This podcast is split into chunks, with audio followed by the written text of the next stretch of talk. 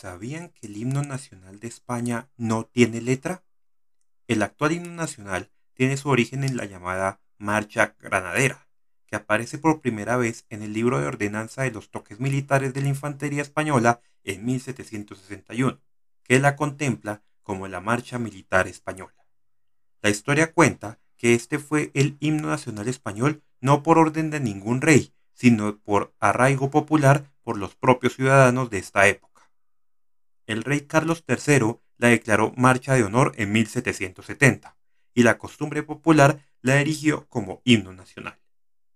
En 1908, el músico Bartolomé Pérez Casas hizo su adaptación del himno, y durante la Guerra Civil, Francisco Franco restableció la marcha granadera en sus territorios, haciéndola oficial en toda España tras su victoria. Pese a que la partitura de Pérez Casas fue la vigente durante todo el franquismo, el Estado no tenía sus derechos hasta que los adquirió de los herederos del músico en 1997.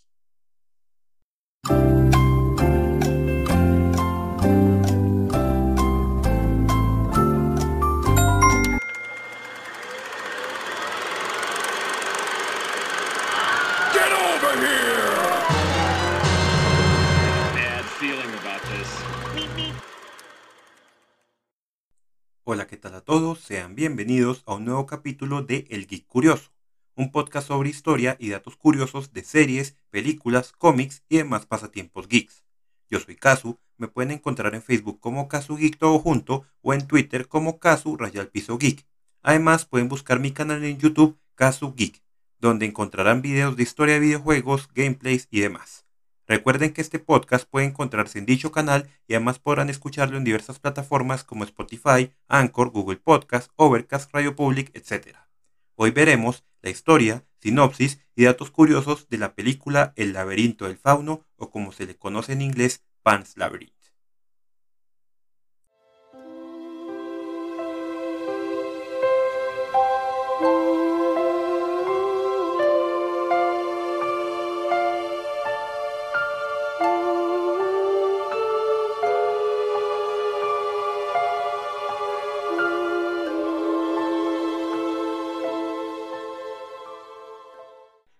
1944, los aliados han invadido la Europa controlada por los nazis, pero mientras tanto en España se envía una tropa de soldados a un bosque remoto para expulsar a los rebeldes de allí. Estos soldados están liderados por el capitán Vidal, un sádico asesino, y con él están su nueva esposa Carmen y su hija de un matrimonio anterior, Ofelia, de 11 años. Ofelia es testigo de la brutalidad sádica de su padrastro y se ve arrastrada al laberinto del fauno un mundo mágico de seres míticos.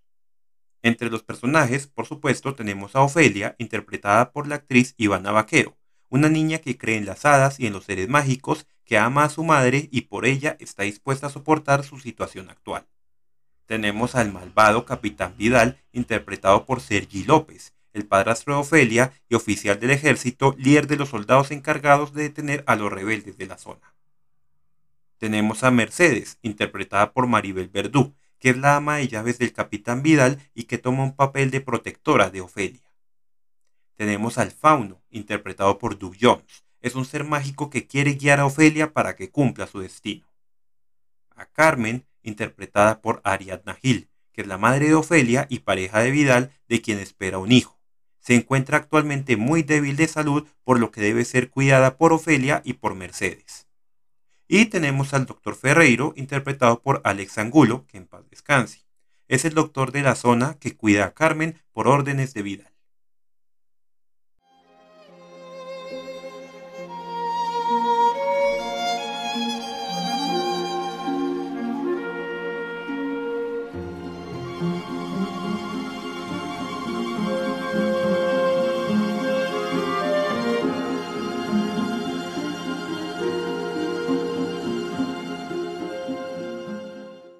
La idea del laberinto del fauno surgió de los cuadernos de notas de Guillermo del Toro, que según él están llenos de garabatos, ideas, dibujos y fragmentos de la trama. Llevaba 20 años guardando estos cuadernos. Sergi López, que interpreta a Vidal, dijo que del Toro describió la versión final de la trama un año y medio antes del rodaje. López dice que durante dos horas y media explicó toda la película, pero con todos los detalles, que fue increíble. Y cuando terminó, Sergi López le dijo, ¿tienes el guion? Entonces, pues Guillermo del Toro dijo, no, nada está escrito. López accedió a actuar en la película y recibió el guion un año después. La película se grabó entre el 11 de julio y el 15 de octubre de 2005 en varias locaciones de España, tales como El Espinar, Segovia, Castilla y León, Belchite, Zaragoza, Aragón y en un estudio del pueblo de Algete, cercano a Madrid.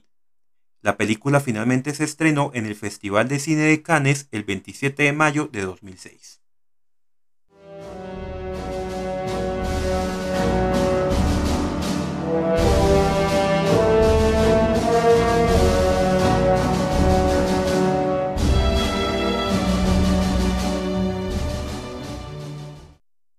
Ahora hablemos de los datos curiosos sin spoilers del laberinto del fauno. Guillermo del Toro dijo repetidamente no a los productores de Hollywood a pesar de que le ofrecieron el doble presupuesto siempre que la película se hiciera en inglés. No quería ningún compromiso en la historia para satisfacer las que él llamaba necesidades del mercado. Los subtítulos en inglés fueron traducidos y escritos por el propio Guillermo del Toro, ya que él no confía en los traductores después de haber tenido problemas con las películas subtituladas anteriormente. Del Toro dejó años de notas para esta película en la parte trasera de un taxi y cuando descubrió que le faltaban pensó que era el final del proyecto. Sin embargo, el taxista los encontró y al darse cuenta de su importancia lo localizó y se los devolvió con grandes dificultades y gastos personales. Del Toro estaba convencido de que esto era una bendición y lo hizo cada vez más decidido a completar la película.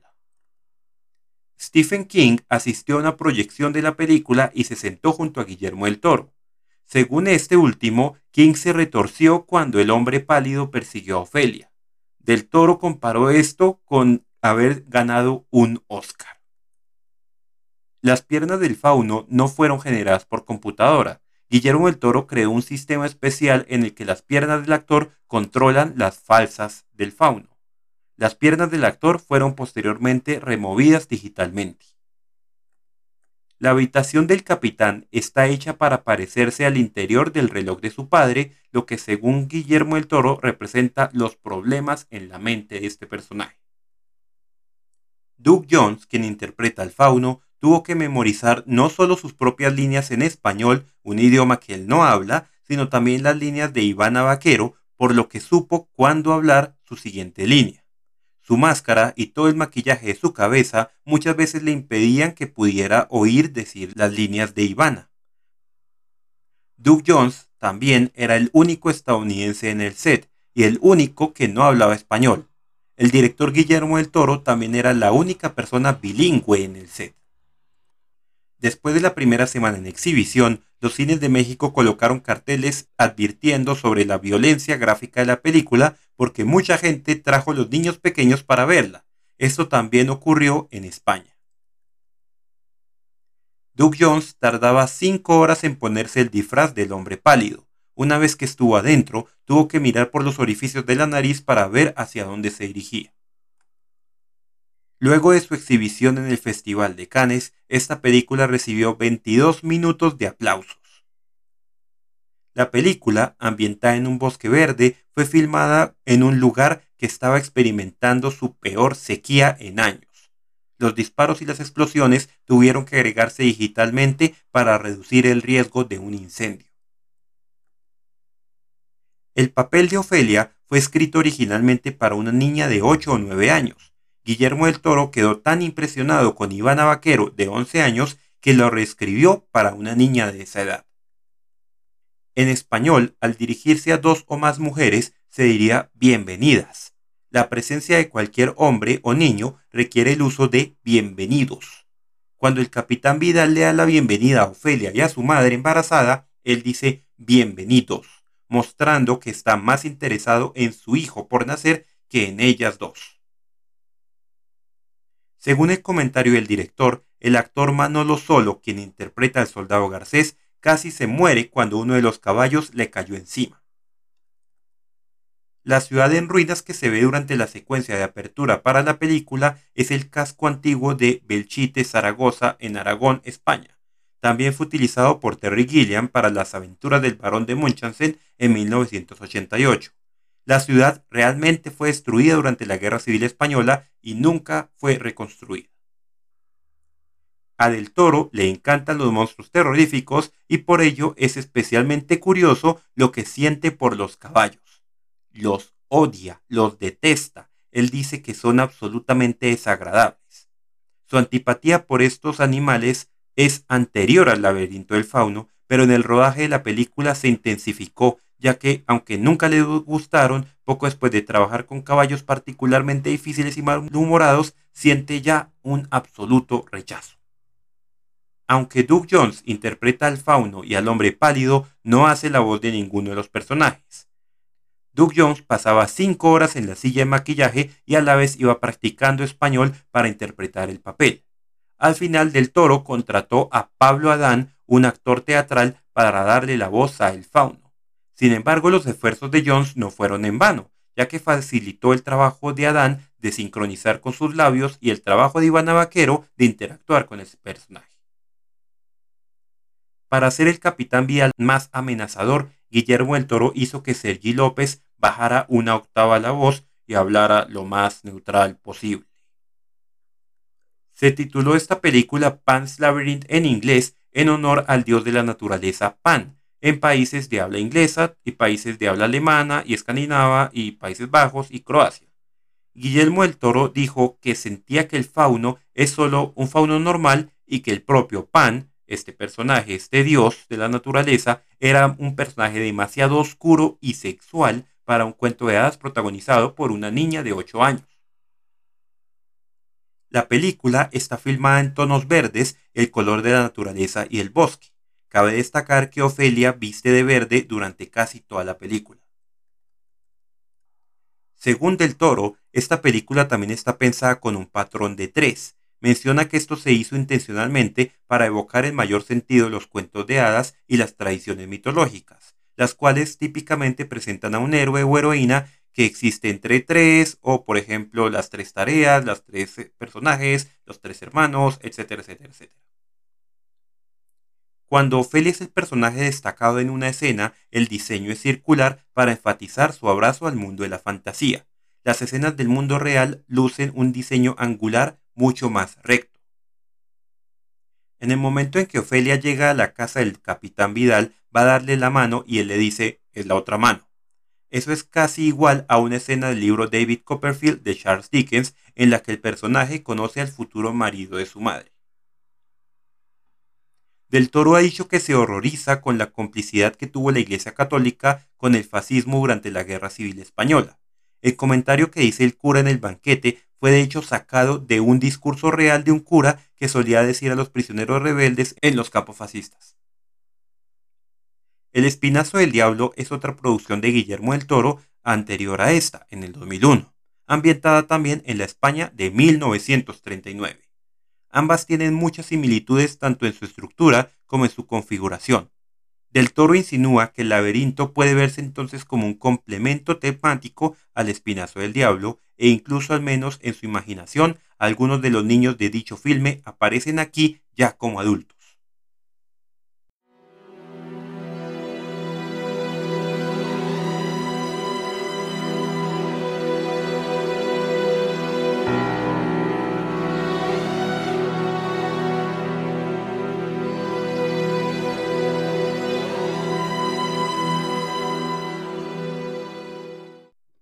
Ahora hablemos de los datos curiosos con spoilers del laberinto del fauno. Aunque el público ha interpretado el final agridulce de la película como todo, desde una metafórica religiosa hasta una alegoría psicológica, Guillermo el Toro ofrece una explicación muy simple, pero más poética. Él dice, siempre pienso en esa hermosa cita de Soren Kierkegaard que dice que el reinado del tirano termina con su muerte, pero el reinado del mártir comienza con su muerte. Creo que esa es la esencia de la película. Se trata de vivir para siempre eligiendo cómo morir. Del Toro también ha comparado a los rebeldes del bosque con el leñador de Caperucita Roja.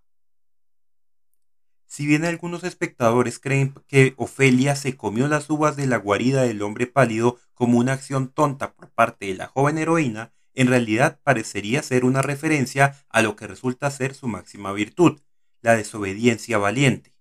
Según Del Toro, ese tema es el motivo por el que la película se sitúa en el contexto de la España falangista, donde desobedecer el régimen era peligroso.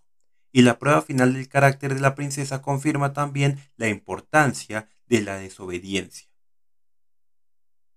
La imagen del fauno está incorporada en la escenografía y la arquitectura, ya sea en la barandilla de las escaleras de la casa del capitán o en la cabecera de la cama de Ofelia y en otras partes más. Del Toro concibió al hombre pálido como una alusión a la imagen pervertida de los estigmas, heridas espantosas que se supone que significan gracia y piedad. El director también lo ve como una representación de la Iglesia Católica, diciendo que el hombre pálido representa la Iglesia y para él también representa el fascismo y la Iglesia devorando niños aún con un abundante banquete frente a ellos. Casi que es un hambre por devorar la inocencia y por comerse la pureza. Si bien el lenguaje artístico se nutre de las metáforas y permite que afloren la fantasía, el laberinto del fauno utiliza todos los recursos para mostrar la realidad. En una entrevista le preguntaron a Del Toro si el mundo de Ofelia, la niña, es fantástico o real, y él respondió, por supuesto que para mí todo es realidad. Las escenas que lo indican serían, por ejemplo, el trozo de tiza en el escritorio del capitán Vidal y que no hay explicación de cómo llegó allí, o la flor blanca florecida en el árbol muerto. Ya al final, o el escape de Ofelia, el laberinto sin salida. En esta película también aparece como cameo los protagonistas de una de las películas anteriores de Guillermo el Toro, de El Espinazo del Diablo. Estos en esa película eran niños y ahora son unos jóvenes en el ejército de los rebeldes. Y en esta película fallecen. Según lo que cree Guillermo del Toro, estos son los mismos personajes muriendo años después de lo que sucedió en la anterior película.